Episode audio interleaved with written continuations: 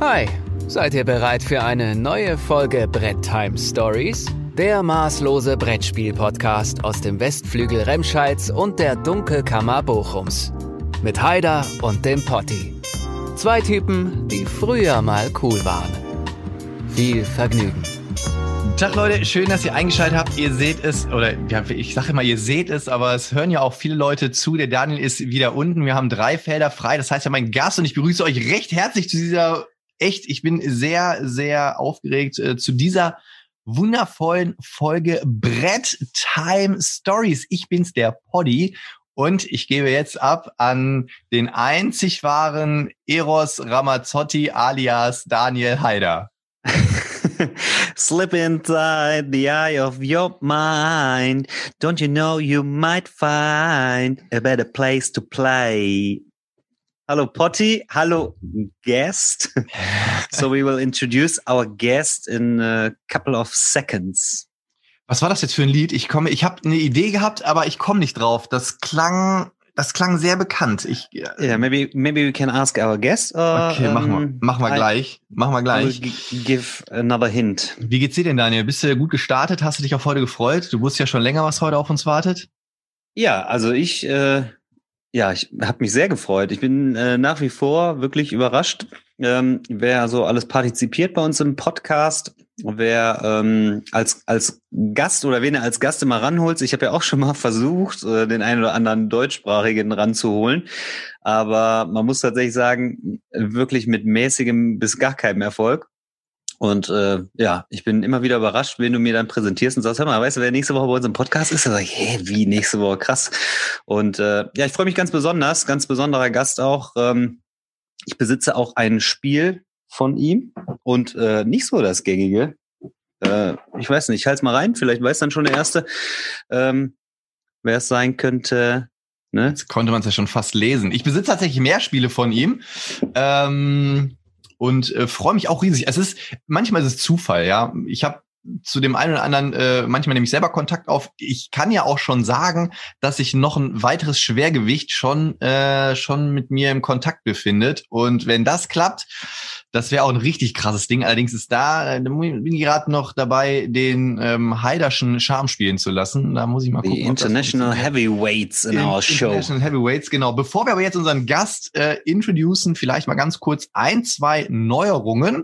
Und zwar, ihr habt ja äh, auf den auf die Folge mit Jamie Steckmeier habt ihr uns ja viel Resonanz gegeben und äh, darauf haben wir entschieden. Einfach, äh, wir versuchen natürlich immer so weitestgehend äh, euch alle zufriedenzustellen. Manchmal äh, macht Sinn, manchmal nicht, manchmal klappt's besser, manchmal weniger.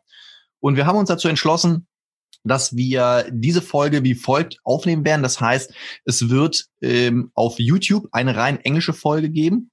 Also rein Englisch bedeutet, das Interview wird rein Englisch sein. Also ne, der, das Intro und so wird sich natürlich nicht verändern, äh, weil man dort halt die Untertitel einstellen kann. Ich hoffe, dass der YouTube Translator das dann auch vernünftig macht. Und ähm, mir hat nämlich irgendwann mal eine Freundin geschrieben, dass YouTube da komplett Grütze äh, übersetzt hat. Und dann wird es für die Podcast-Medien wie Spotify, Apple Podcast, Google Podcast und dieser und Podigy wird es dann ähm, zwei Versionen geben. Das heißt, wir werden eine Version hochladen, die rein auf Englisch ist und für all diejenigen unter euch, die bisher immer Sorge hatten, dass der Daniel zu wenig Redeanteil hatte. Der Daniel wird dann nämlich äh, den Podcast übersetzen, so dass äh, ihr dann quasi auch eine Version quasi auf Deutsch und eine Version auf Englisch habt. So, und äh, dann möchten wir unseren Gast jetzt gar nicht so lang warten lassen. Ladies and Gentlemen, please welcome the one and the only Martin Wallace, straight from Australia. Hi, Martin. Welcome. Hi there. Hello. Hi. How you doing? Joe. I'm very well, thank you. Yes.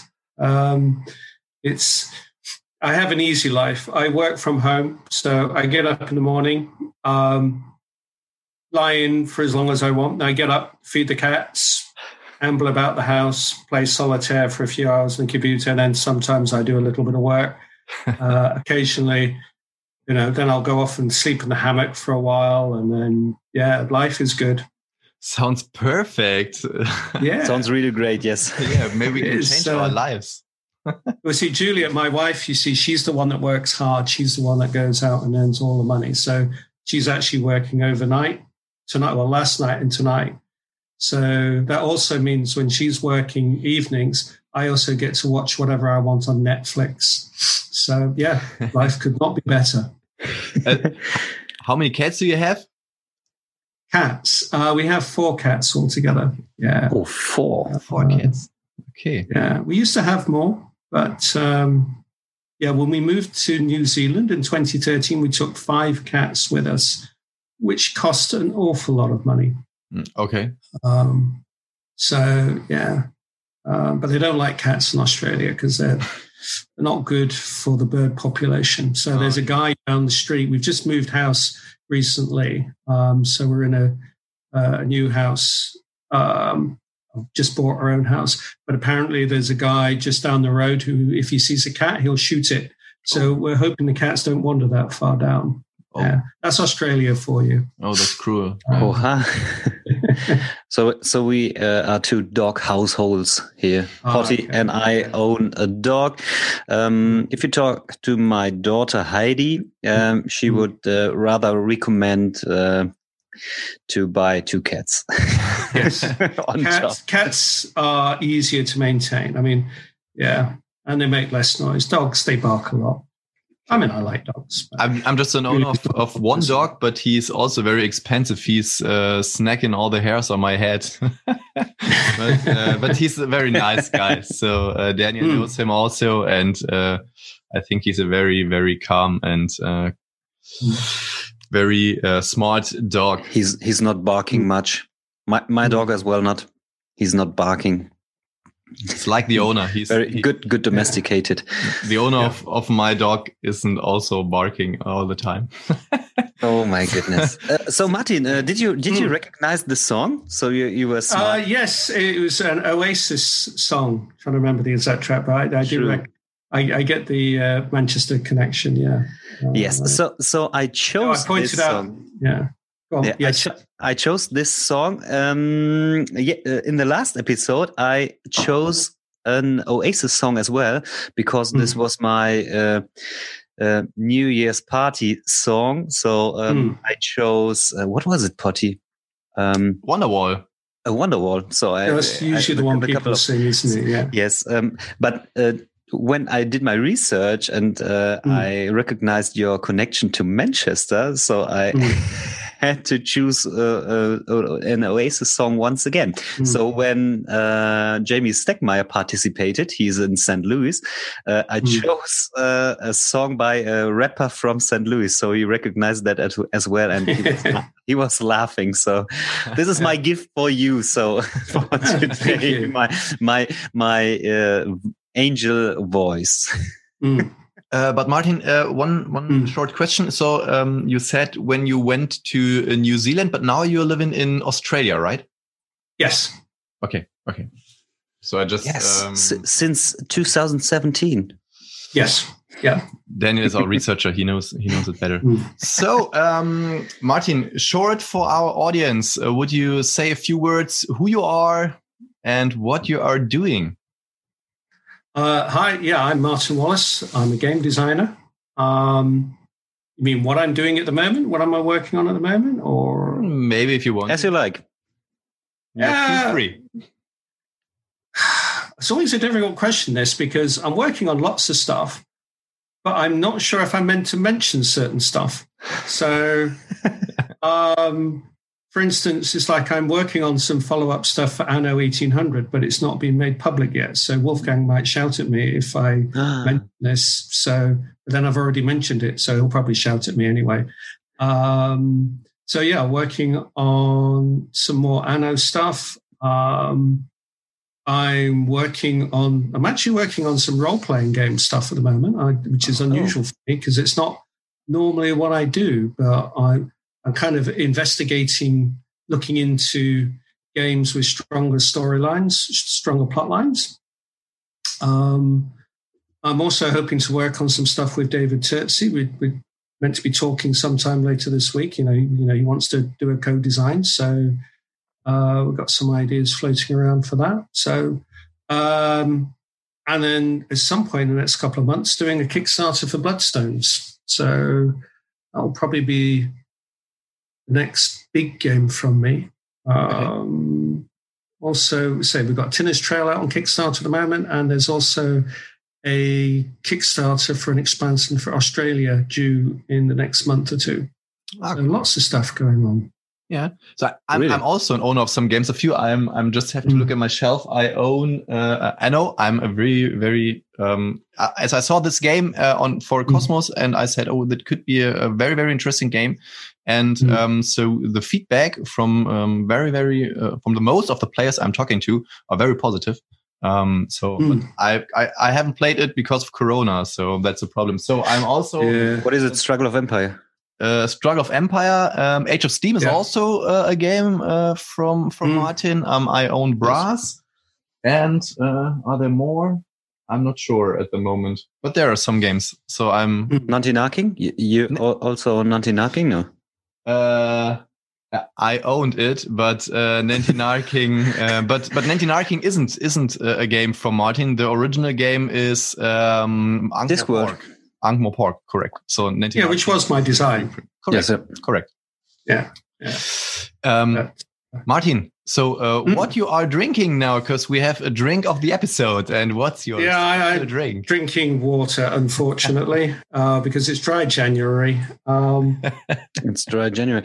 Um, usually, you know, December we usually drink a lot. So January we give our livers a month off. Um, so it's a bit boring, I'm afraid.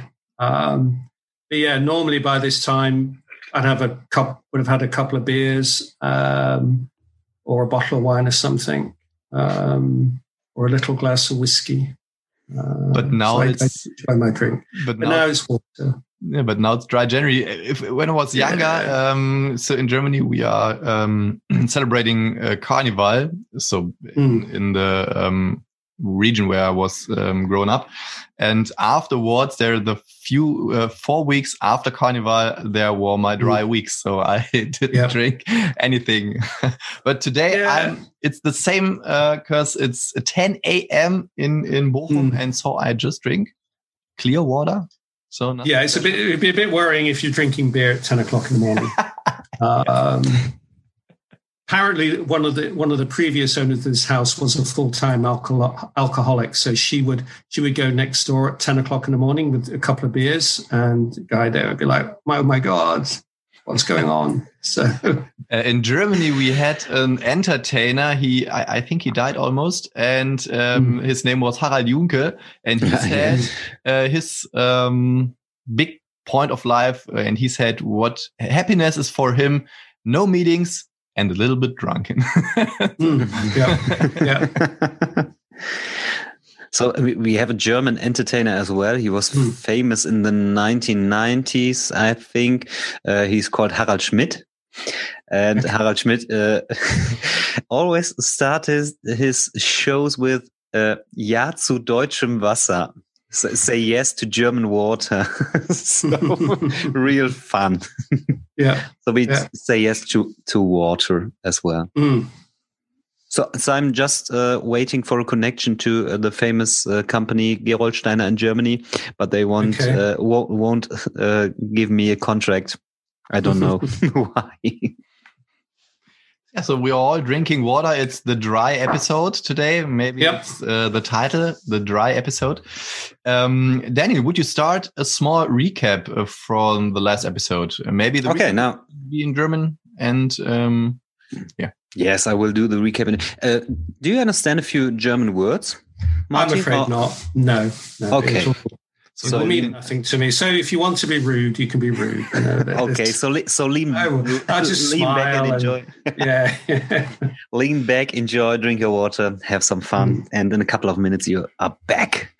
Mhm. Ähm, ja, wir haben äh, das neue Jahr gestartet in der letzten Folge. Der Potti und ich in Trotter Zweisamkeit hatten kurzfristig überlegt, ähm, sollen wir ein bisschen was aus dem alten Jahr mitnehmen oder sollen wir eigentlich lieber einen Ausblick auf das neue Jahr nehmen oder geben und haben uns letzten Endes dazu entschieden, dass wir uns darauf verständigen, was liegt an, was haben wir für Pläne, wie soll es weitergehen, aber auch doch in Zügen haben wir noch mal kurz das Jahr Revue passieren lassen, nicht mit äh, Messe oder Spielegeschichten, sondern eher so unseren persönlichen Eindrücken. Der Podcast ist ja im letzten Jahr gestartet und auch ganz gut durchgestartet, würde ich jetzt mal sagen. Ähm, wir haben, glaube ich, auch einen guten Wiedererkennungswert und äh, freuen uns dann dementsprechend auch darüber und kriegen eigentlich durchweg auch immer schönes, anregendes Feedback.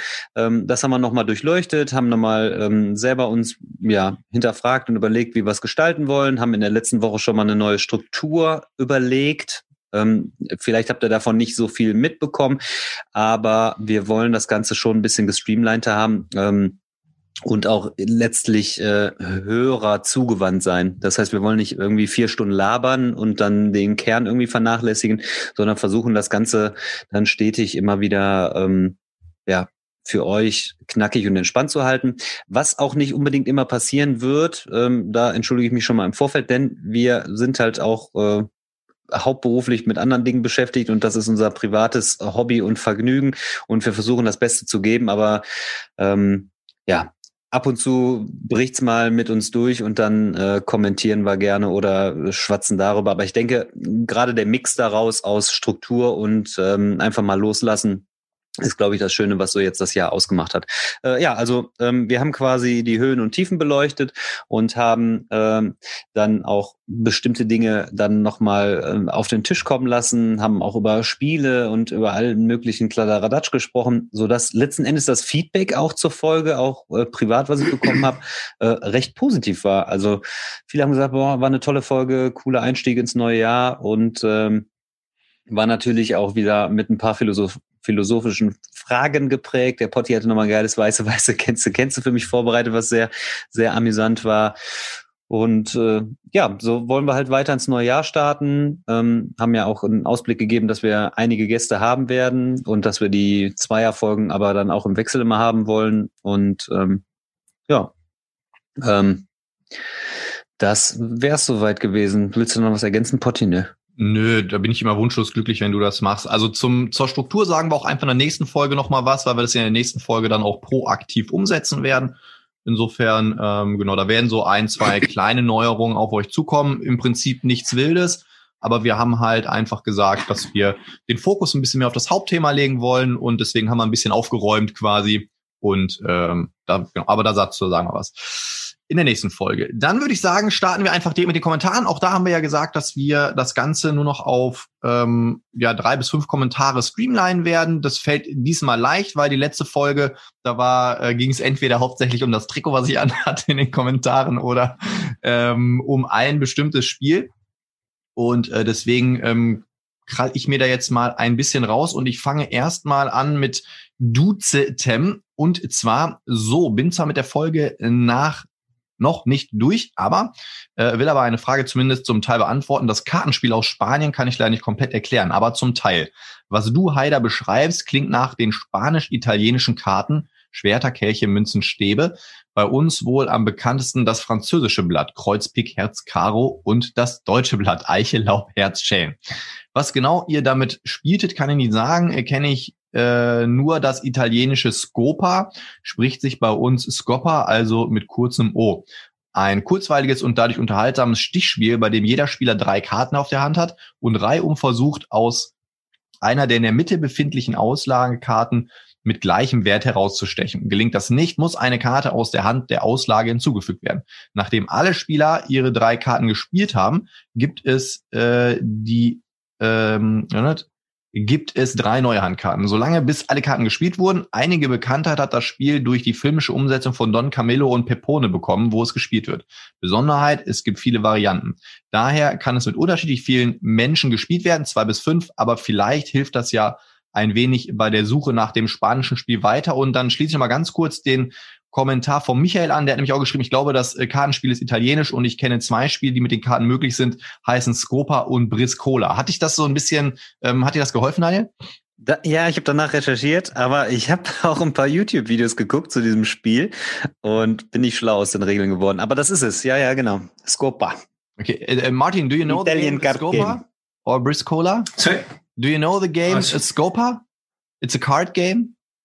No, I don't think I've heard Scopa.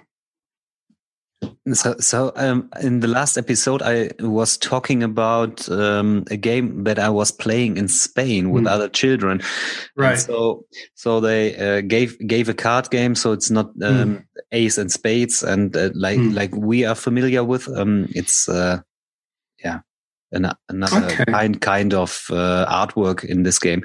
So Yeah. um, so I found I found it uh, because uh, a follower um, gave us gave us the title of the Hmm. game Scopa, but when I looked up the rules, I didn't understand anything. so the status quo was Hmm. uh, nearly the same. But when Daniel talked about the game, um, I have to uh, to mention that I also don't know the game, so um, Mm. I was lost when Daniel was talking about it.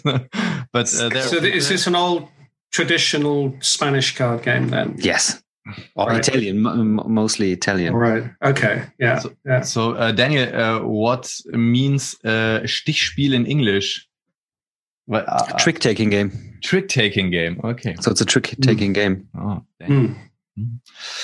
Okay, dann ein Kommentar, einfach um das Thema abzurunden. In der letzten äh, Folge habe ich ja das äh, Sturm Graz Trikot angehabt, was der äh, Roland mir geschickt hat, was ja auch wieder für viel Aufsehen gesorgt hat. Ähm, ich wurde auf den diversesten Medien angesprochen, warum Graz, ob ich Bezüge in die Stadt habe und so weiter und so fort. Und da, wie gesagt, geht nochmal ein Riesendank raus an den Roland. Roland hat sich auch nochmal äh, kurz zu Wort gemeldet. Äh, danke, war etwas peinlich berührt. Hat mich vor allem gefreut, dass du es für dich auch als ein, als für dich auch ein Zeichen war, dass es nicht nur Hater oder wie du sagen würdest, konstruktive Kritiker gibt. Äh, PS wohnen wie nicht in Graz, falls du mal in der Gegend bist. Ähm, ja, ich sage ja nicht, dass, äh, dass es nur konstruktive Kritiker gibt, aber es war natürlich trotzdem äh, schön, beziehungsweise das ist ja so der Grund, äh, warum wir das ja auch tun, weil wir ja irgendwie uns äh, freuen, äh, mit, mit Leuten eine gute Zeit zu haben. Und ich habe ihm auch direkt geantwortet, dass wir oder ich, äh, wenn wir irgendwann mal in der Nähe sind, Daniel, vielleicht kriegen wir es ja irgendwann mal hin. Äh, Wien steht noch auf meiner Liste. Hon versus Alex sitzen ja auch in Wien. Also da sind ja so ein, zwei, drei Leute und Potti-Wochenende ist ja auch. Oh, jetzt hast du aber, jetzt hast du aber einen fatalen Fehler begangen. Die sitzen in der Schweiz. Sitzen ja, ah nee, die sind in Zürich. Ah, Zürich. Zürich. Ah, hast recht. Zürich. Zürich. Okay, dann müssen wir, das ist ein kleiner Umweg, aber den, aufgrund dieses Fauxpas würden wir es jetzt auch mal machen. Swiss or Austria, never mind. uh, Martin, uh, do you Hmm. watching soccer or football? Uh, not at the moment. No. Um, we we don't. Our TV's not hooked up to terrestrial, so the only TV I get uh, is via the internet. So that'd be Netflix or Amazon. Um, I don't want to pay one. One of the big TV channels over here is Foxtel, which is owned by Rupert Murdoch, uh, who you may have heard of and um, I object to giving him money, so I won't sign up for Foxtel. So uh, I occasionally follow the sport by reading the Guardian, um, okay. because I sort of follow Manchester United. But being so Glory, glory, Oh. Man United. yeah, yeah, yeah. but being so far from home, I, I I've kind of drifted away from that. So no, I'm not watching football at the moment. Okay. When when I'm um, thinking about Manchester United, uh, there's one um, movie which is called Euro Trip. Uh, do you know the movie? Daniel, do you know the the, the movie? so laughing in Euro Trip, there's a guy from uh, from the US, and he has um, an email friendship with a girl in Germany, and um, so uh, all the time, uh, is, or a friend of him says that oh, he's, he's, he's a man and he want to touch your genitals, and so then he breaks up uh, the contact, and um, his brother shows him no, that's Mieke, it's a girl, and so he's traveling from USA to Germany because he wants to say to Mm. her that he's in love, and uh, they also at first they travel to London, and so uh, the American guys want to drink some beer and uh, are stepping into a pub, and it's a Manchester United pub, uh, only for fans of Manchester United. Yeah. and uh, then they are singing some songs. At first, they want to um, beat them, but afterwards, Hmm. they're with um, with a bus traveling to France, and they are hooligans and want to beat some some. Uh, So it's a really cliche film, Yeah. full Yeah, of cliches. Very, very interesting. Euro Um, trip. Oh my goodness. Yeah, very cool, very cool uh, movie. So um, let's start with uh, two more Comments. Äh, Stefan Bierwirt hat äh, geschrieben, wieder eine schöne Folge. Danke für die Erwähnung meines Kommentars bezüglich Spieleanschaffung. Geht mir genauso wie euch. Man nimmt sich vor, sich weniger zu konsum man nimmt vor, sich weniger zu konsumieren und bewusster Spiele zu kaufen. Ob es dann was wird, ist sehr fraglich. Auf den Brettspieljahrgang 2021 freue ich mich extrem und hat auch schon geil angefangen. Gloomhaven, ein paar Szenarien gespielt. Anak war ein paar Mal auf dem Tisch, genauso wie Seventh Continent. Letzte Woche ist bei mir Kanban Electric Vehicles, mein erster Lacerda angekommen, was ein geiles Spiel mit Hammer-Ausstattung. Bin extrem begeistert und angefixt. Aktuell bestelle ich noch Too Many Bones, Praga Caput Regni und Cloud Age. Freue mich drauf und auf euren nächsten podcast. Um, Martin, so are you also mm. looking forward for the uh, year 2021? What's coming up with games? So you get your games and other big games. Um, I'm looking forward to 2001 in the sense that hopefully it'll be better than you know 2020. so, but I think everybody is hoping that. Um, so yeah, just looking forward to when the world returns to some degree of normality. Um, in terms of looking forward to other designs, I don't. Um, I don't really buy games. I don't. Um, I mean, I play them obviously, but I usually play games other friends of mine or people at the club have acquired. Um, but I'm not somebody that really looks forward to what new games are coming out. It's just a case of when stuff comes out. What I usually do is wait till something comes out, and then those games that people talk about a lot, that get a lot of buzz, they'll be like, "Yeah, okay, let's go and see if I can get a game of that and see what it's like." Uh, which is more a case of doing market research or just trying to, you know, understand why that game might be popular. Um, I mean, an example would be uh, last weekend at the Games Club, somebody had a copy of Dwellers of Eldervale, which mm-hmm. is pretty new. And I thought, well, it's quite, you know, again, you've got to remember we're in Australia. So a lot of these big uh, Kickstarter games don't always make their way here. Mm. So I thought, no, it'd be interesting to see what that's like, you know, as a designer, you know, just to see, you know, what people like in this game, what people don't like in this game, you know, just um, because I do tend I do like to open myself to other game designs just to see what you know what ideas other game designers have. Okay. Um, oh. this this is a good point to mm-hmm. interrupt you. So I noticed. Um, uh, or I, I made uh, up one question. So mm. this is uh, because you lived in Europe for a long while.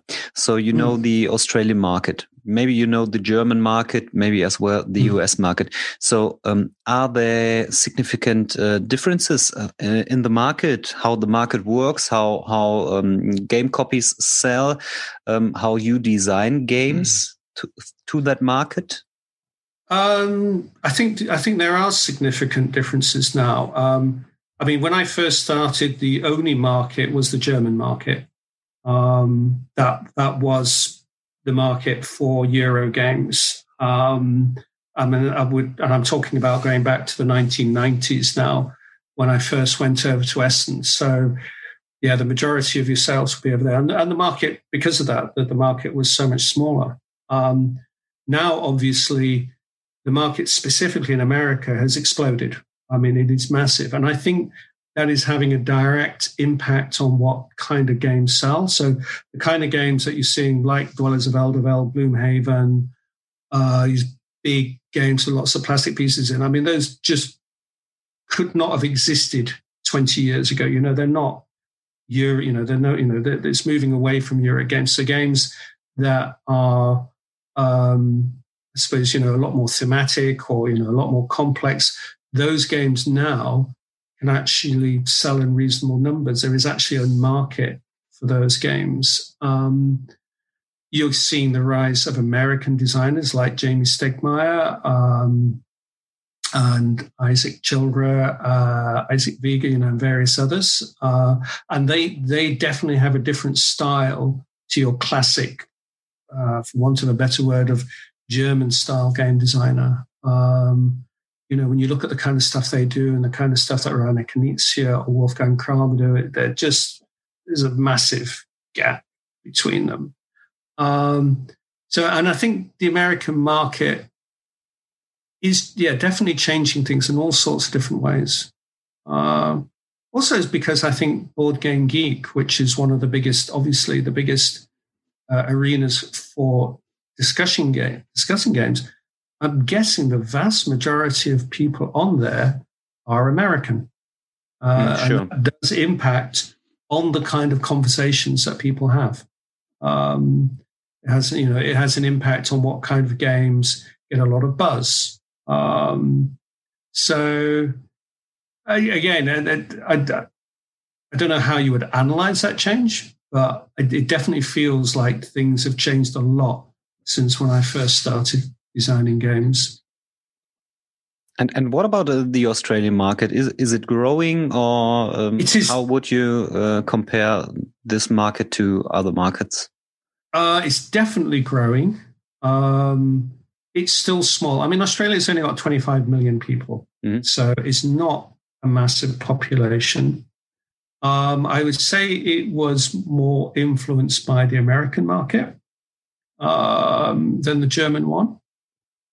Um, so, this to summarize it. So, there is a market here, but if you're a game designer or a game publisher, you couldn't survive on the Australian games mm. market alone.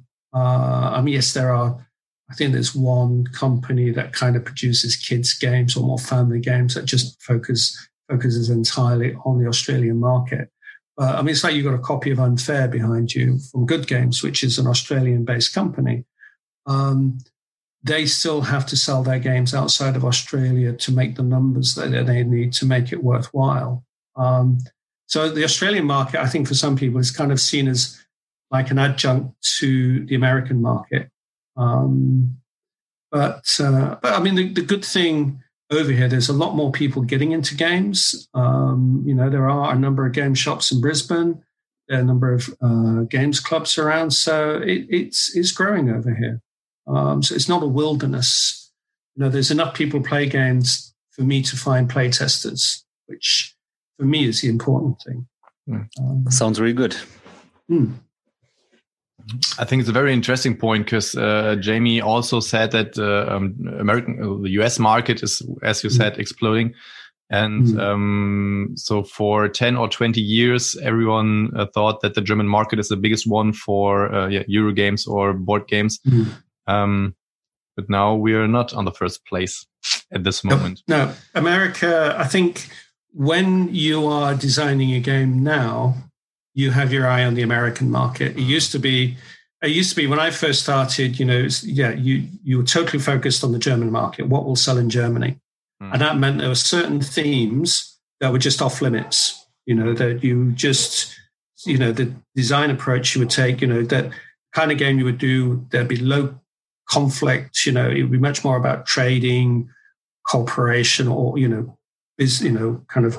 But there would be very rarely direct conflict um, because this is something that the German games market was, was felt to be a bad thing for, for, for games in Germany. Whereas the Americans, as we know, are quite happy with conflict. They love starting fights all over the place. So, you know, um, so what you can design now has changed from what you were kind of forced to design then. Um, I mean, for me, I think it's been a positive thing because I think German games are always about clever mechanics. It was always about a very simple core mechanic. Um, you know, not long games, but you know, just some neat little idea at the center of thing, but generally quite abstract. Whereas American games, it's much more about theme. And I tend to be, I'm, I'm kind of in the middle. I like, I like theme. I also like elegant mechanics, and it's really trying to bring those two together.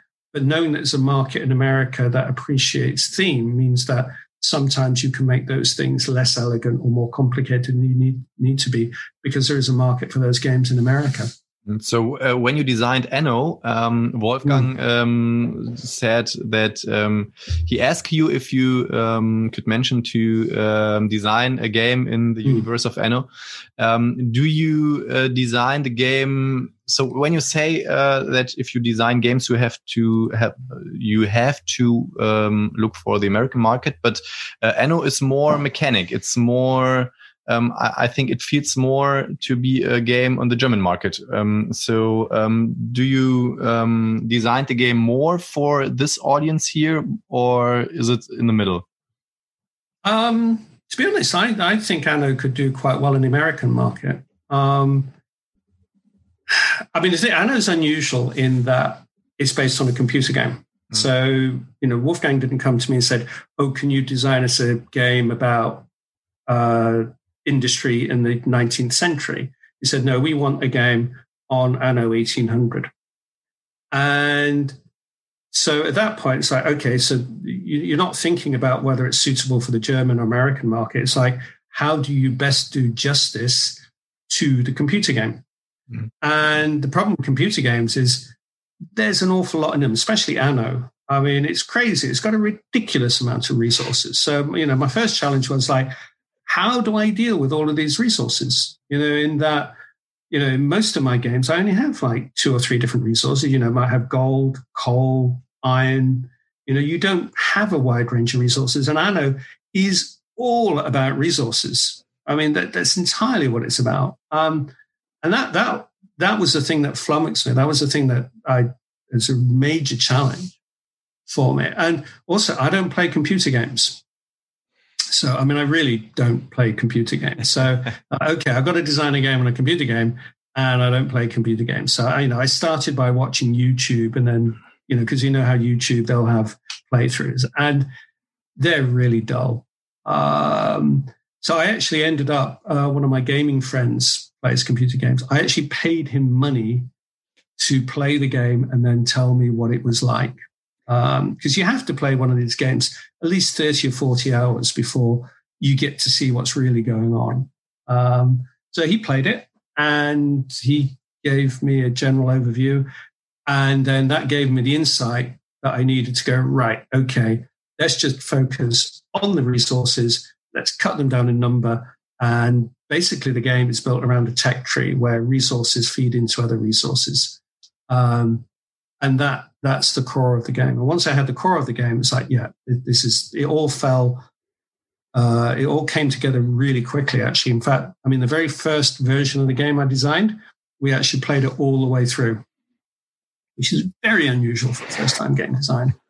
Um, but what's interesting, the person who did the um, played the computer game for me, Stephen Hearn. He is interested in game design and he's, you know, worked on a number of game designs himself. But he's now actively working on the solo version because he plays a lot more games solo than I do. So he, he's working on the solo version and he's also helping me with the expansion for that because it's working on all this kind of new downloadable content. So he's at the moment he's off playing all of that and then he's going to tell me about that, and then we'll work on some new stuff for Anno. So um, that, that I don't normally work that way, uh, so that's an unusual one. But I, I think I'd like to think that if from you know Americans who don't know the computer game still play the game and enjoy it for what it is, because I think whenever you well certainly for me if you're designing a game based on something like a computer game or a book or something like that it still has to work as a game. You you can't get away with doing something which isn't up to standard, just hoping that the, the theme, the IP will carry it over. It's like, no, it should still be a good game in its own right. And and I think Anno is. Yeah, when uh, Anno arrived German market in October, uh, when uh, the the Spiel would probably mm. um, was um, Potti and I already uh, talked about um, the Kosmos titles. Um, so mm. they are very strong titles uh, this year or this period, and um, yeah, maybe Anno, uh, your game uh, could possibly be the next uh, German Spiel des Jahres. So um, maybe it can get get a prize. Are you? Could you cope with that? That you say, yes, I, I can think this uh, could be a strong title for this um, prize in uh, 2021? Um, it used to be many years ago. Uh, I always had my eye on Spiel des Jahres. You know, be like, yeah, it'd be really nice to win it because it used to be in the old days the only way of really making money was to win the award, and then you sold a ton of games. Nowadays, I'm not so bothered about. You know, if it happened, great. If it mm-hmm. doesn't happen, doesn't matter because the thing is, most of the money I earn at the moment it comes from the sales of brass, and that's never going to win Game of the Year because it's way too complicated. But the market's changed where you can make money from selling complex games now, which you could never do when I first started. So yeah, it would be great to be nom- you know, just being nominated would be great. But if it doesn't happen, I'm not going to lose any sleep over it. Um, Sounds good. The best way to be, just be relaxed about it. You know, I mean, the positive for me is that the mechanisms from Anno have also given me some ideas. I've developed those mechanisms for a civilization game. So uh, it's not just a one off, it's something where it's like, yeah, by going down that, being forced to go down that route and solve the problem of you know how to design a game based on Anno is given me some ideas about how I can develop other games. So it's all, it's all been a positive experience. Good. But uh, Daniel, I have to um, to interrupt because I don't think that Anno could be the game of the year in Germany because it's too complicated. It's a little bit too so. Uh, game of the year it's for families and there have just two uh, pages of um, of the rule book. Uh, so, uh, but maybe it could be. I, I also think that it could win uh, an award, but not the game of the year because um, that's for families. So eight years plus, and uh, I know it's a bit more complicated for for this. Yeah, but could I be possibly the Kennerspiel des Jahres. This could yeah. be possible. Maybe. And I think there's also.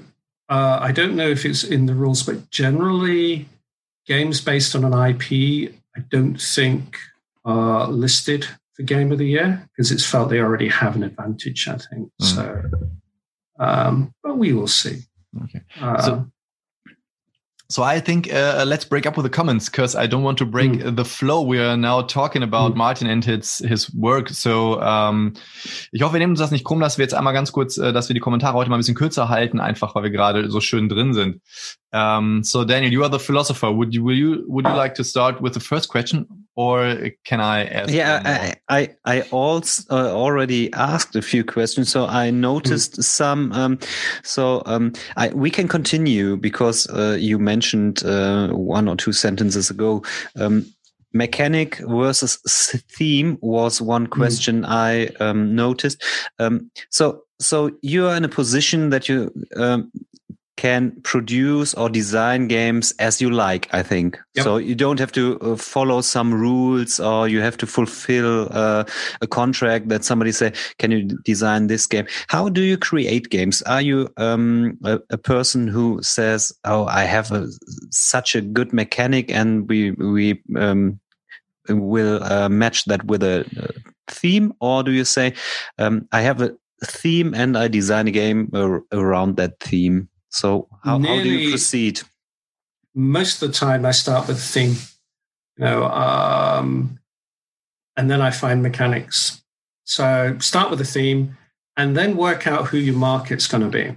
So, so for instance, um, a New Zealand friend of mine, uh, Amanda Milne, who I worked with in Australia, uh, she wanted, she had an idea for a game about rock music. And I said to her, oh, rock music games, you know, music games generally are bad. You know, they don't sell. They're not. They're not very good. I said, no, that's a terrible idea. But then I went away and thought about. It. I thought, well, what about a fantasy rock game? I mean, what about a game where it's kind of like Dungeons and Dragons world, but instead of being medieval, it's now the 1960s. So that you have these bands traveling around the country, and instead of playing, uh, playing, you know, instead of uh, you going around killing goblins, now they're your audience. Okay, so they're the people listening to your music. And I, so I went back to Mandy and I said, I think, you know, I think we could make that work. So this is something we're working on together at the moment. But the interesting thing that's okay, so you got a theme. And then I'm thinking, right, nowadays, what seems to be selling, or you know, you know, given this is a game going on Kickstarter, what they like on Kickstarter is they seem to like legacy games. So okay, so now this is going to be a legacy game. It's not just going to be a simple board game where you travel around and just do stuff. There's going to be a story involved. Um, so then I'm thinking, okay, so we're doing a legacy game. So what's the best way of being able to play a game in installments where you can play a game for a certain period of time and then pack it up and then start a game later on? And uh, the best solution to that is a deck building game because you know you you during the course of the first episode you acquire cards and then to pack it up you just put those cards in a bag and then the next game you start with the cards that you acquired from the last game so that you, you don't have a complicated board state so that, that that's just giving you an example how you start with a theme and then it's like okay what mechanics are going to be required to hit that theme. Okay. Mm-hmm. Um, yeah, nearly all of the time I start with a theme. Um, and then it's just trying to think how do I want to make the players feel? How do I bring this theme out the best that I can bring it out? Um, and what's interesting, again, going back to the Monster Rock game, it's not what you think it is because you think, oh, it's just a game about playing to audiences. Uh, but without wanting to give much away, there is a bigger story. That you know, when you first start playing a game, you think that's what it's about. But as you go through the episodes, like, no, that's not really what the game is about. That's just a backdrop. And actually there are other there, you know, there is a overarching story that you are in.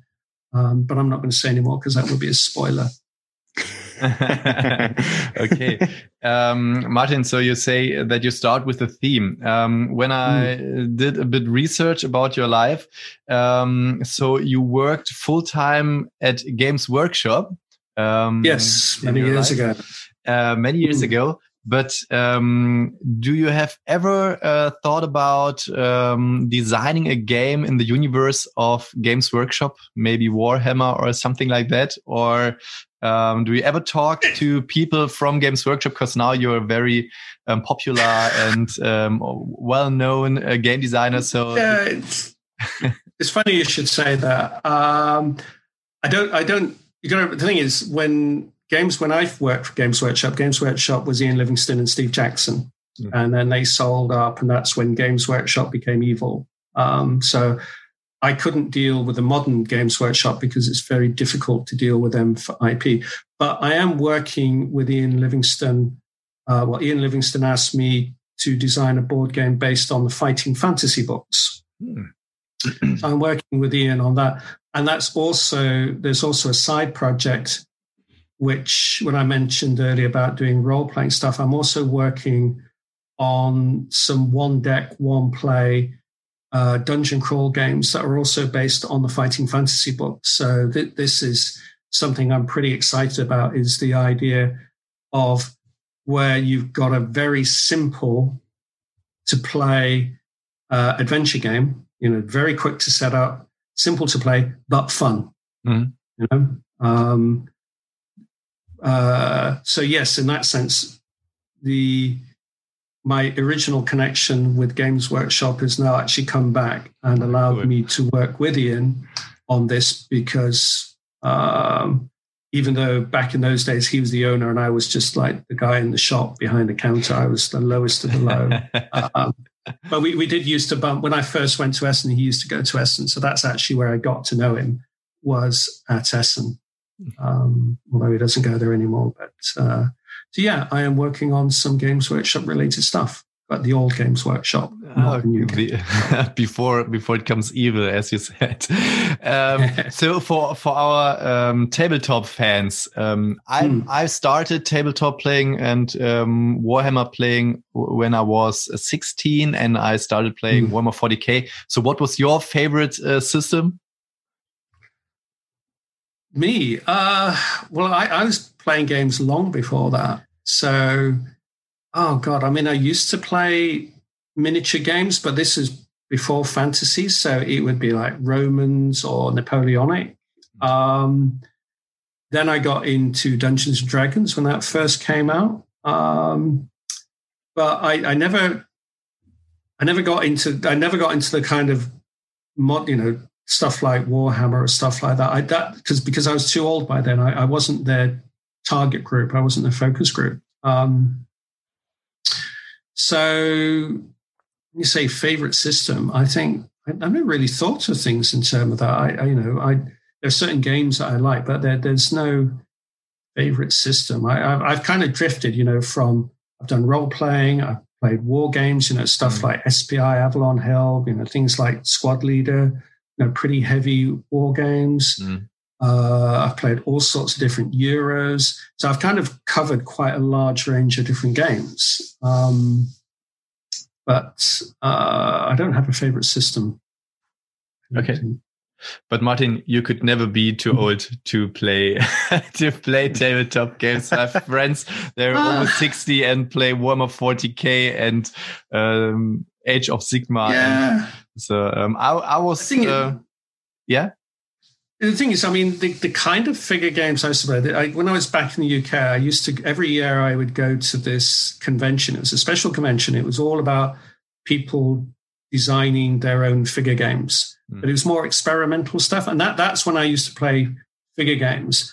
But these were games where people had made up their own rules, but they, they were very different from the kind of stuff that uh, you'd find from Games Workshop. Um, very different indeed. So, yeah, that's when I would play figure games, but it's a lot of effort painting figures. I used yeah. to do that, but I've given up that. It's just too much effort.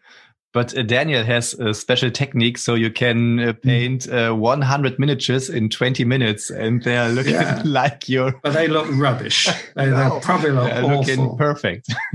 yeah, okay. kind, kind of running gig, but yeah. Uh, at at the moment, uh, I it it takes nearly weeks for just two mm. miniatures. So it's not not the time for me to paint miniatures. No, so no, there, I, there, will be better times uh, soon. Mm. Um, one last question about uh, Games Workshop. Um, there was, mm. uh, I, I think it was in Newcastle. Um, you know the Warhammer World. I think it was a special place which was built from Games Workshop, where you could mm. um, like a museum. Museum is it called museum? And you can you in the in the past. Um, so now Games Workshop just working on plastic, and uh, in the past there was uh, figures of I think it's called tin. Uh, uh tin. Yeah, it, it, it was. Tin, um, the figures used to be made from uh, a mixture of lead and tin. Uh, trying to think of what the the, the, the closest name. But um, so they they technically they were lead figures, um, just with a bit of tin just to harden them up. Um, so yeah, that that those were the original uh, Games Workshop figures because it's a lot easier to cast. Mm. It's a lot easier to make a mold for a lead figure than plastic. Plastic very well was then very expensive. Yeah. Um, so yeah, because if you have a um, yeah, one of the original, there was two people who used to design for Games Workshop in the early days called the Perry twins. You probably never heard of them, have you? No, no. it's just I, I, only heard of them because my regular artist back in those days, Peter uh, Dennis, he used to know them. And these guys are very, very talented uh, figure gamers, but they also uh, enjoyed doing historical reenactments, you know, like uh, English Civil War stuff, where mm-hmm. you would dress up uh, as a soldier and you, lots of you would get together on a big field and you'd fire guns at each other. And both of them lost arm, lost one of their hands in uh, cannon accidents. Okay. Mm-hmm. So they both of them lost a limb. And it was, I think, you know, if they're right handed, they lost their right limb. So both of them actually had to learn how to sculpt using their other hand.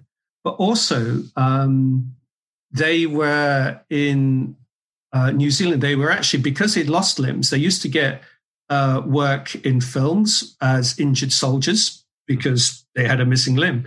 And they ended up doing um, in Lord of the Rings because they, um, uh, where they ended up doing work for Peter Jackson, where because Peter's really into Gallipoli. and he was working on this massive diorama uh, with lots and lots of figures. And the Perry twins saw what he was doing, said, "Oh, those figures aren't very good. We could do better." So he actually employed them to sculpt the figures for this big diorama. And a number of years ago, I was in Wellington, and it was some, I think it was like 2014 or so. Anyway, so it was they just opened up a big exhibition on the First World War, and I knew that Peter Jackson had been working on this, and I thought it'd be really interesting to see this. So I managed to track down where the diorama was. And I, you understand what a diorama is, you know, it's mm-hmm. like this kind of big scene with lots of figures. And this diorama was massive. I mean, it was, it was so big, they had to cut a walkway through it. And the detail on it was amazing. Um, but yeah, that's kind of Games Workshop story about the early days of Games Workshop. Um, Pretty cool. And the Perry twins. The Perry twins. mm. So Daniel, now we know the Perry twins. Mm. Daniel, you are you are looking like you have a big question. I have always always question.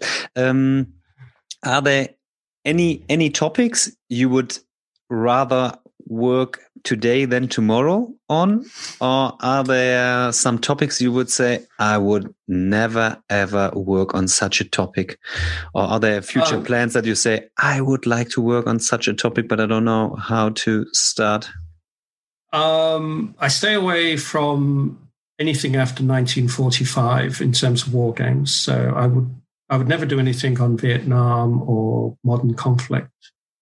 Um, I know, I think last year, some a company approached me to work on a computer game about the colonization of Africa. It's like, no, not going there, not touching that with a barge pole.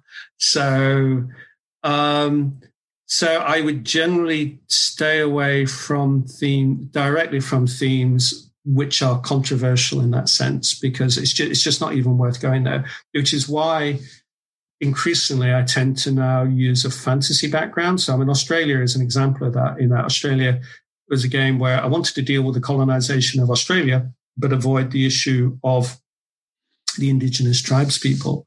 And so you put it into a fantasy world and you can kind of sidestep that. You can have the geography without the history. Um, I mean, in terms of theme, when you, when you, the thing is, the, the only thing I can do any theme I want. The only themes I can't do are those themes that are directly tied to intellectual property. So, and the bizarre thing is actually, I've already designed games on some of those. So, I'll give you an example. You know, years ago, I designed a game on the Silmarillion. I don't know if you know the Silmarillion. Uh, It's part of the, it's basically the part of the Lord of the Rings but the rights, I can't get the rights. Um, similarly, a couple of years ago, I designed a Harry Potter game, which works really well, but I can't get the rights because it's just too difficult to get the rights for those. Mm. So um, I'd love to do a really good uh, Game of Thrones game. Um, and I kind of know a, a route for getting the rights, but and I'm kind of thinking do I want to do that again? Because generally, the way I work when it was something like that, I usually design the game first and then try and get the rights afterwards. That's the way I work with Discworld. And it's a lot of work to do that. And you're never sure if it's going to be a payoff. Because um, I always like to prove that you can do the game first before saying, can I do a game on such and such a thing? So mm. if I was going to get the rights to Game of Thrones, I'd have to design the game first. And I'm like, yeah, I don't think I'm going to spend the time on that now. Mm. Um, but I, have got plenty of ideas for themes plenty of stuff for the future. So that's good for us. Mm. good information. Yes. Yeah, I um, think uh, Game of Thrones uh, would be a, a, good topic, but I can imagine that it's very difficult. And uh, especially for the German market, uh, the high times of uh, or the the high times is the wrong word. so uh, the highlight times uh, for um, Game of Thrones nearly is over. So, um, um, yeah, but the thing, the thing is, um, it's not about, uh, you know, okay, there are some themes which I think will still sell, and I think Game of Thrones would still sell. I think for me, the idea would be to do a game that does justice to the theme, that it feels epic, but doesn't take as long as the, the Fantasy Flight game. Mm. Um, Yes, sure. It's about having a more accessible game. So it's not dumbing it down. It's not making it a simple one hour game. I would be looking to do, say, a two to three hour Game of Thrones game so you can play it comfortably in an afternoon, which you can't do with the, fu- with the Fantasy Flight game. I No. think that takes a ridiculous amount of time.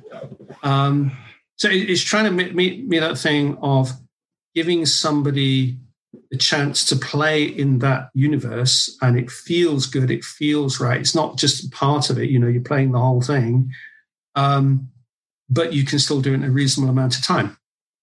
Mm. um, you know that that would that would be my objective.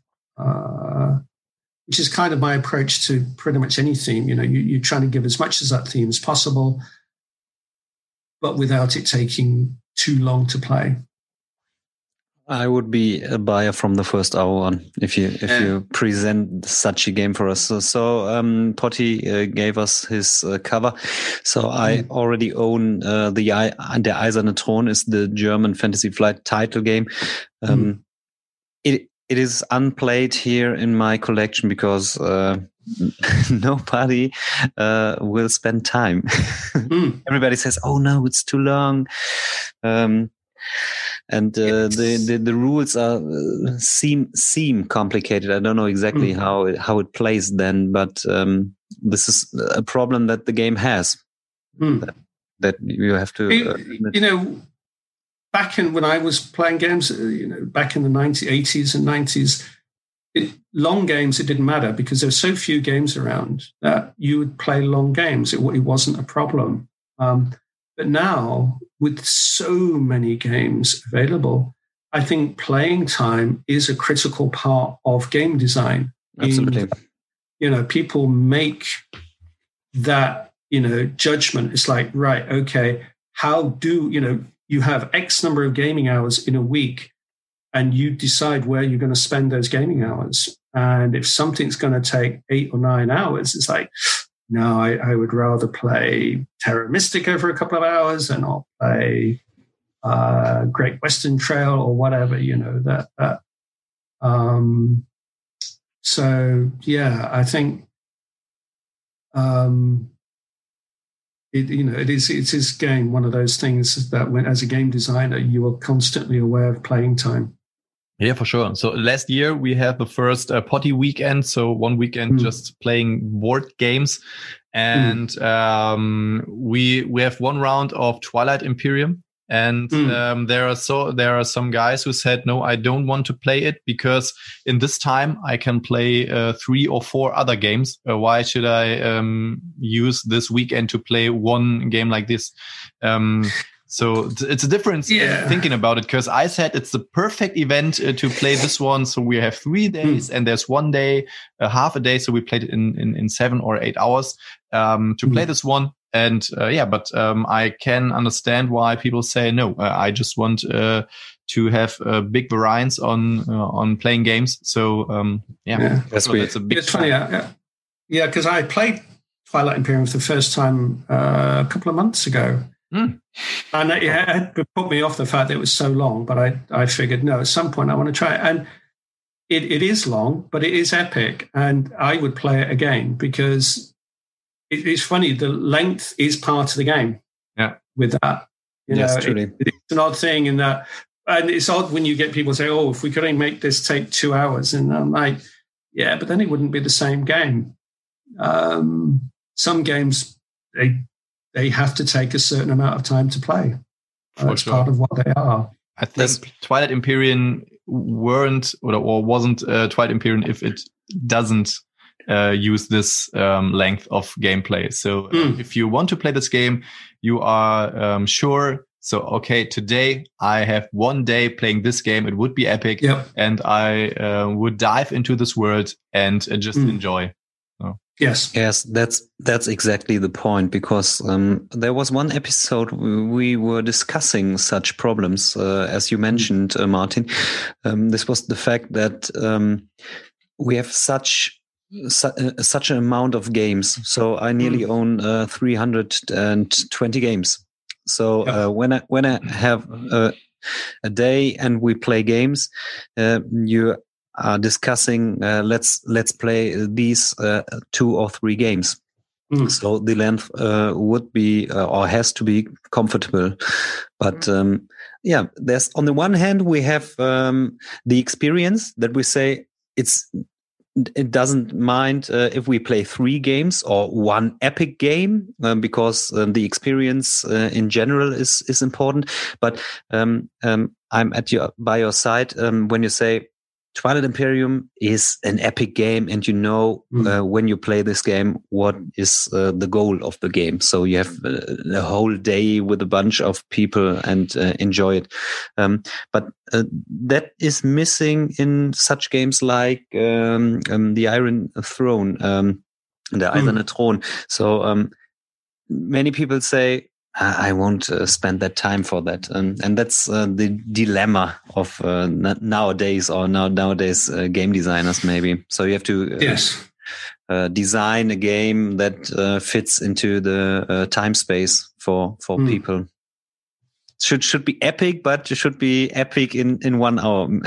would be the best way yeah. for the person who plays the game, but it's difficult. Yes, it it is it is it is difficult to do. Um, certain games, they yeah, they definitely take.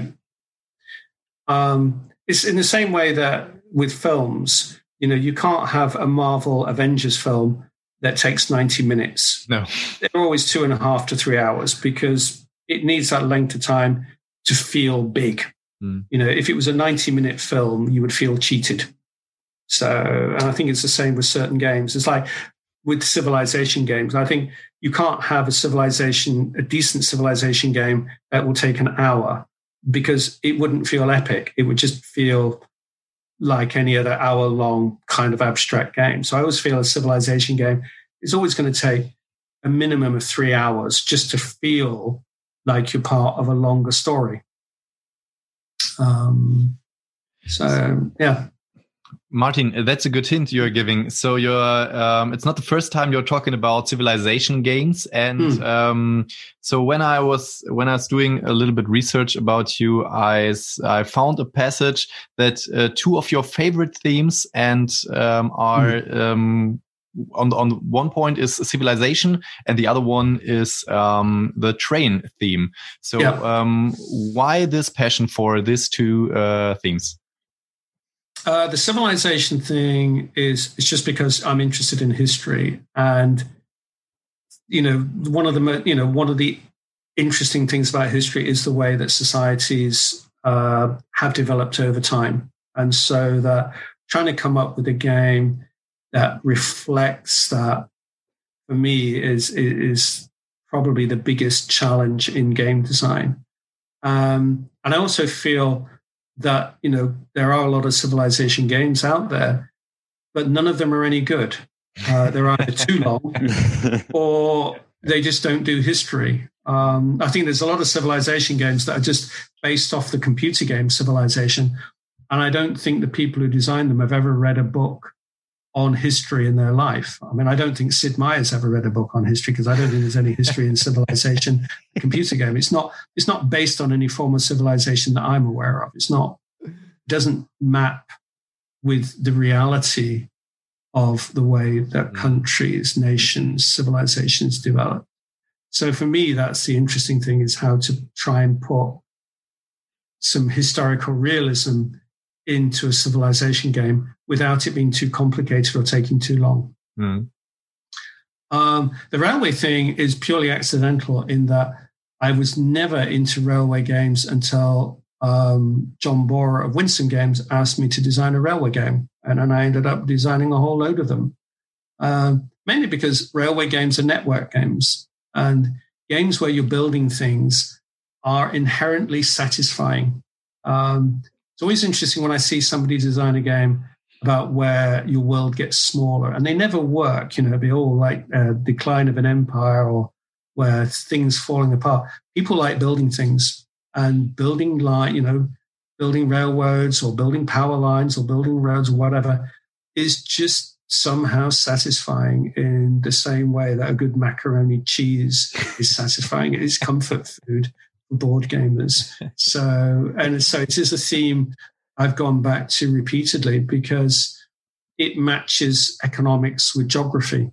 Mm. Um, and I think there's a lot of game designers they miss out on geography. They don't they don't take into account, you know, how a board game can reflect geography. Um, but geography is an important part of game design. Yeah, very very cool. I I also own Age of Steam, and mm. um, Age of Steam is I played it the first time and I said, "Wow, such a pretty cool game." Um, mm. I love the way you are um, guided through the phases um, with the separate mm. boards. Um, you can play it on a small table because uh, you just have the map and um, the separate boards for the faces, and then you just have your um, your poker chips uh, for the money and your trains, and that's it. And um, yeah. I think this game is, and it's also a bit. Um, it has a bit, uh, a little part of a conflict because you can build your um, trains um, around the table so the other mm. one can't use it. You have to build yep. it um, over because if you don't, the other one can continue. And there's so many very interested mechanics. So I'm uh, hmm. very, mm. very um, happy with this game. And mm-hmm. um, mm. the next one I have to play, I really, really have to play, but because I have to wait uh, that Corona ends, is a struggle of empires. Because mm. um, I think uh, the special thing, maybe you can say some words about the game. I think the special game is uh, to um, build um, um the the I don't know co coalitions coalitions alliances alliance alliance yes yeah so yeah. um and i think that's a very special point um how or, or why or, or, how does um, Struggle of Empires uh, was rising up in, in, in your in your mind?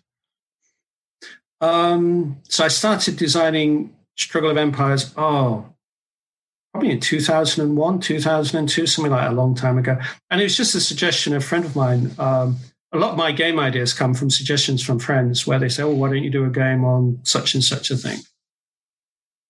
And I think somebody, yeah, must have mentioned um, one of my playtesters. I think had suggested the 18th century. So I went away, did some reading, and it just struck me that all of the wars, and a lot of wars in the 18th century, and it it it uh, it was always two sides. You never had a three-sided war.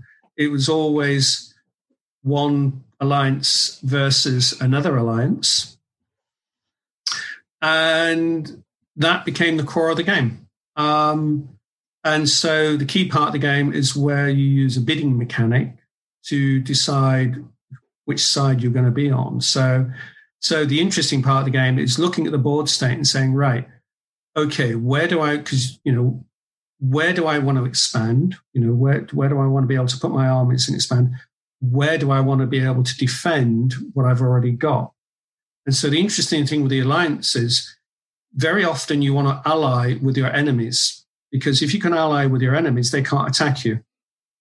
So you ally with the people who can hurt you, and then you try to make sure you're at war with those people who can't hurt you as much. So it's, it's a very interesting dynamic. So the actual combat rules themselves are very simple. You know, everything, you know, there, there are no complicated rules in the game as such. It's more a case of reading the board state and working out, okay, where do I want to be? You know, which side do I want to be on, and how much money am I willing to pay to be on that side? So yeah, it's, uh, still, I think, probably still also well. It's a long time since I played it, but um, yeah, it's good to see a new version of it. Yeah, that's what that could be my last question, so that Daniel also mm. can ask some more. Um, how do you feel uh, with uh, the new versions? Because uh, Eagle-Gryphon Games are publishing Age of Steam in a new way. Um, Struggle of Empires, these are uh, deluxe versions with new components and mm. big, um, um, big packages. So, um, are you feel comfortable with them? Are you happy with them? Do you, you, I'm guessing you didn't do any research on my relationship with Eagle Gryphon then. No. no. Okay. right. The thing with Struggle of Empires is I sold that design outright to Glenn Drover of uh, Eagle Games many, many years ago. So I no longer own, own the rights to that game. So I don't get any royalties from it. Age of Steam was actually stolen from me and printed without my permission, but I'm not meant to mention that because we we've had numerous legal battles over the years, and we we did come to the last one was over brass, and so well we've kind of buried the hatchet now, and they can just go off and do what they do, and we we don't use lawyers anymore, thankfully. Um, but I don't make any money from Age of Steam. I don't get any royalties. That's a pity. Oh, Oh, there you go. Oha. oops. In Germany, we say oops. Yeah, yeah. So that would be uh, a, a question I had. Um, it, was it was it your real own decision to uh, to bring new editions of uh, some older games like Brass? Uh, what was the concept that you say? Oh, um, I want to change something and I want to facelift, or maybe I want to change the design, or um, as well with uh, Tinner's Trail. Tinner's Trail is an older game as well, Mm. if I um, uh, recognize it.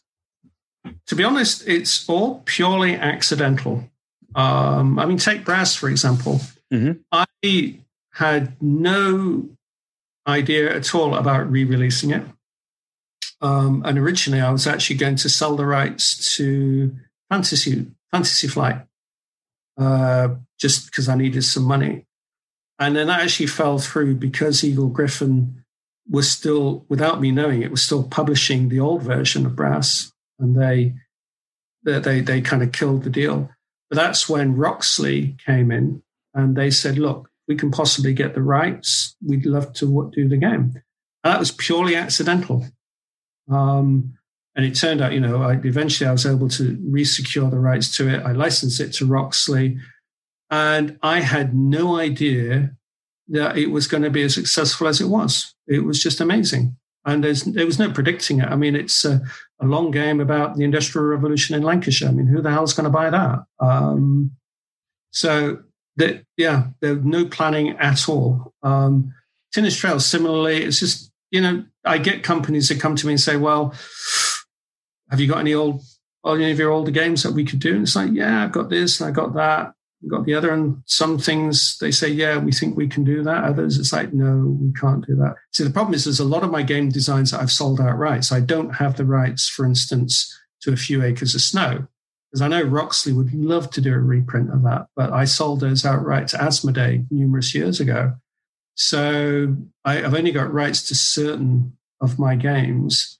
Um, because back then, um, you never reprinted games. So it's like, um, yeah, some of the games I did early days, Warfrog, things like Liberté and uh, Princes of Renaissance.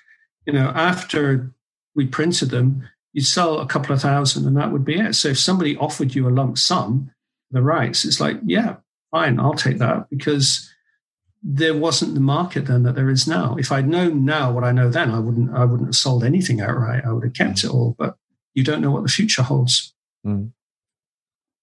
Uh, I looked it up. Uh, it, Brass is on uh, place three of BGG right now, Mm. so it's it's a, a real big uh, success. So the German older Mm. version was uh, Kohle and um, ne, Ko- Potti is Kohle, ne? Yeah. Yes. Cool.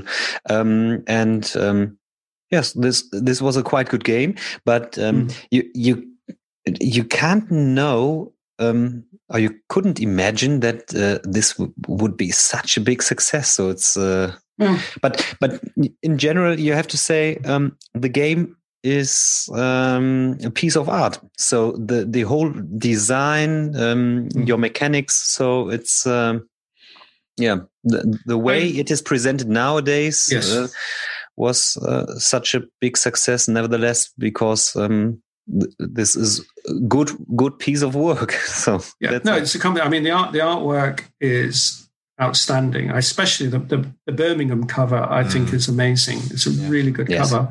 a real eye catcher. Roxley, you know, they're fairly they're a fairly new company would come to me, but they they were getting Kickstarter right. And there are some companies who do Kickstarter really well.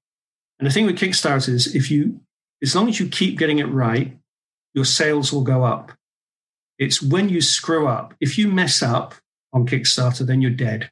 You know, if you upset your fan base, then you're done on Kickstarter. But as long as you go on there and you offer a good product and you deliver it on time, then you will gain backers for your next project. And so hmm. Roxley are on that upward curve. I mean, you can see Jamey Stegmaier is a perfect example of that upward curve of, you know, started well, but then he built on that. And each mm. game after that would do, you know, an order of magnitude better than the previous one. And so, yeah, when you're looking to license games to companies, one element you look at is like, do they have a good Kickstarter reputation? Because if they don't have a good Kickstarter reputation, then you don't want to license to them. Yes, sure. So, so you, you give your name for a product, and uh, mm-hmm. if if a company uh, yeah, so ruined. So a mm. very popular example for uh, things like these are uh, Golden Bell Studios. Uh, there was a mm. Kickstarter with what's called Unbroken, and um, it was, was a small broken. solo game which should at cost for I think the backer had to pay twenty three or twenty eight dollars, and it was mm. uh, rising up in the campaign. And um, everyone said, "Wow, such cool! You get so big materials for this low price." Mm and um, there was uh, the designer um, of the game now has big problems because um, everyone um, says so you're working with golden bell so then you're part so the, most of the people doesn't know that just the designer has just designed the game and it's just yes. his name on the on the package and everything which with fulfillment production uh, shipping mm. he down he don't have to do anything with this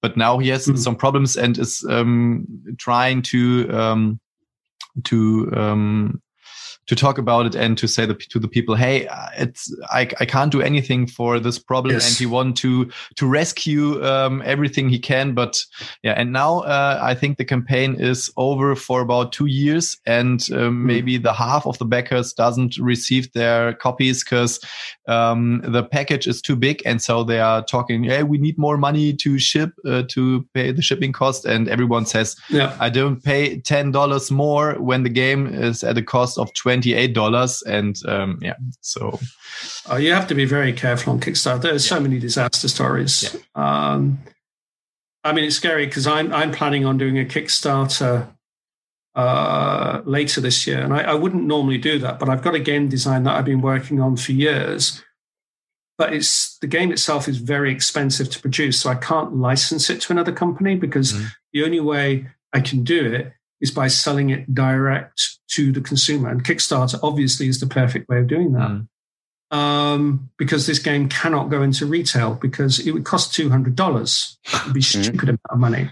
Um, it's just because of the nature of the components in it. It's just because of the way I want the game to be produced makes it very expensive. So, and it's scary me the fact that I'm going to be doing a Kickstarter because I don't. I'm you know they're very complicated to do now, a lot more complicated than they used to be. And there's a lot can go wrong. And there's so much more competition out there with Kickstarters. Mm. So, so what I'm trying to do at the moment is make sure I've got the right people, you know, getting people around me who know how to run this thing properly. You know, um, you, you, could get away with being an amateur before, but I think now you, you can't do that on Kickstarter. Everything has to be so professional. For sure. Absolutely. Okay, so, so, so at the end of the year, you will do a Kickstarter campaign. So when uh, have Daniel and I watch on Kickstarter? Uh, I'd like to say it's going to be around April, but oh, early. It, it depends. I was aiming for then. The thing is, at the moment, uh, it's the game's called Bloodstones, and the key thing is it uses plastic tiles. Think of kind of mahjong tiles. Mm. So your army is made up of these tiles. But uh, and originally they were going to be have icons sculpted into them, but that was too expensive. So now I'm looking at a heat transfer process. But the the first and, and the thing is, I need to have a prototype made because the whole point of the game is to show people what it's going to look like in the final format. And that's the thing that's taking time. So I've had most of the artwork done, but the first set of pieces that they did, the printing process wasn't very good. So the art, it didn't look very good, the images. So now they're redoing them using a different technique. And that takes time. And we've probably got Chinese New Year coming up. So that's going to add more time. So things just take time. But I kind of figure what I want to do is get some prototypes made, send them out there, let people play the game. Because if people don't know enough about your game when you go to Kickstarter, if there's not enough view, reviews, if there's not enough comments about it, then people don't feel confident in investing in that. Mm. So it takes a there's a long lead up time to launching a Kickstarter campaign. So I kind of figure, you know, it'll happen when it happens. It'll happen once I feel everything is right. And so if if things slip by a couple of months, well, that's just the nature of the beast. So you just can, you know, you just have to go when you're ready. Mm. So if you need our address for the prototype, I will send it to you. you can do that, and I'll be happy to send you a prototype. so I have one, nearly. I have hmm. one last question. So, um, but you answered it. Uh, by by the way, nearly, nearly. Um, uh, so, so the, my question is um, Kickstarter or retail, and you you answered it. So, so if it fits for Kickstarter because of the production mm. value, um, you could you could prefer that, and um, you you have uh, such a name that you can bring mm. uh, mostly uh, games to Kickstarter. So, um, so that there is sometimes um, the question why Kickstarter nowadays. So, I think two years ago I was watching or looking up uh, things uh, at Kickstarter nearly nearly my daily business. So mm. I I was looking, uh, is there something new? Can I back something? Mm. But um, uh, the market is very quick, and uh, my my view changed a little bit because um, some uh, shipping costs and some um, um, how is it uh, fees and uh, yeah. taxes, um, uh, make uh, Kickstarter not not longer attractive to people. So um, they want to um, back such a, a premium mm. product. Um, so that changed. So so this is a, a fact. I think that uh, people are very angry with uh, companies like CMON or something like this. Um, when people say, ah, CMON could uh, launch uh, games uh, in other ways, um, but um, no, I, I, I think it's. I don't think they could. Not the big games. You need Kickstarter. Um, retail is a lot tougher now. okay um, and the thing is, I don't know how much more time we got. The interesting thing is, in the old days, the big companies were the ones who did the pretty games. You know, small companies like mine, you know, Warfrog, our artwork wasn't very good, our production quality wasn't very good, but people didn't mind because it was about the gameplay. Mm. Whereas the big companies like Kosmos and Ravensburger, and they did the top quality artwork and top quality production. Now it's the reverse. If you look at the quality of production, those companies, and you compare it to the quality of Kickstarter games, Kickstarter games, the, the, the standard of the quality is much higher because they can sink their artwork costs from the money they make from Kickstarter. Whereas Kosmos, they can't because they're purely retail. So I know for a fact we're doing Anno, it's like, you know, they work to a strict budget in that this game has got to be 50 euros retail. Therefore, we have to produce it for, you know, our hard limit as I don't know, maybe their production cost is going to be about eight euros, and they can't go above that. And so that means they've got a very limited budget for artwork, a very limited budget for production. Okay. And they have to work within that. Whereas on Kickstarter, if you put a game on Kickstarter, you don't have to worry about those things. Mm. So, um, so it's this is a really good hint um, because mm. um, we are the consumers and uh, don't know um, any um, aspect of uh, mm. selling games uh, through Kickstarter, and and mostly. As I as I uh, said, people think, "Oh, why are they doing such things mm. about Kickstarter?" So it's very interesting um, mm. hearing your point of view because you're on the other side uh, yes. of, of the work mm-hmm. working a chain. Mm. yeah. okay, very nice. Okay. I, I have also a last question, Martin. Mm. Um, so in 1990, you started to develop your first prototype. In 1994, it was your first fair in Essen um, with your Mm. game. It was called Lords of Creation. Is it right? Yes. Okay. Yes. Okay. Um, and before you started developing this game, or um, you have uh, you've done a, a lot of different works, and um, the first question is uh, why are you decided to develop board games? Because you also worked one year as um, computer game um, designer. I, I Oh, said. yeah. And um, uh, Yeah. so that's very funny because you said you don't want to play uh, computer games. And uh, the second one is um, how do you feel? Um, how ha have you felt at your first fair? So um, was very special to talk to these uh, international guys about your game. Um, yeah, and maybe the third question: um, Mm. Are you uh, connected to um, the other big game designers in the world? Okay. Um, so let's, let's see how I can answer this.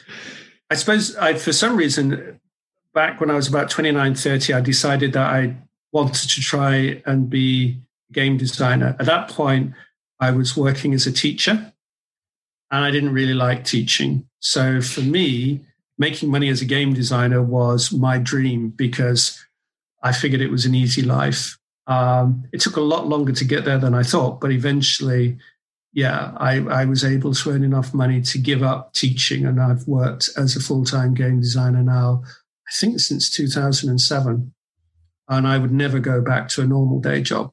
Um, it's still difficult at times making money because you never know what you're going to earn in a year, Mm. but it's great. So I always felt because it's creative. So that that was the thing, you know, it's just something in me that I wanted to do. Um, going back to 1994 and the first Essen, that would be a program in itself. That was such an epic trip. Um, it was incredible. And it was, for me, a big turning point in that uh, that's what gave me the big break. And that at the very first show there, that's where I met Wolfgang. But back then, he was a journalist. So he was re- getting games and reviewing them. So I met him in 1994 and he took away a copy of the game. And then the following year, we went back. I think one of the years went back. He, you know, we'd keep seeing the same people year every year. They would come back and you'd get to know them. And so he came back to me and said, "Oh, I'm not a journalist anymore. I'm working for Goldsieber." And so he was the person who placed my first game with a German publisher, which, which was Und Tschüss, which I think came out in 1998. So yeah, from that first year, you, you you got to meet all sorts of people that later on in your life became very important for one reason or another. Um, in terms of game designers, um, there, uh, you know, there's some that I get on. You know, we're kind of very solitary creatures in a sense because we all tend to work in an office on our own. So, uh, game designers. I mean, I used to socialize a lot with Franz-Benno Delonge because he was good fun, but unfortunately, he passed away a number of years ago.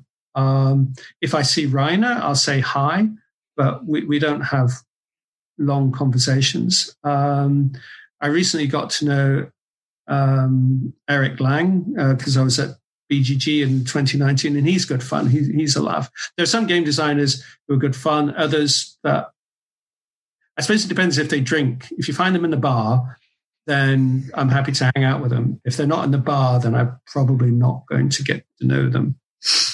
I think it's would be a funny situation. yeah, yeah. For sure. Um, Ho- hopefully, we can drink a beer uh, next next. oh, uh, that's one of the things I'd say. Essen for me, I, when people say, "Do you play games in the evening?" Like, no, I'm in the bar. I'm eating steak. and I'm drinking beer. I'm not playing games in the evening. I've got way more important things to do.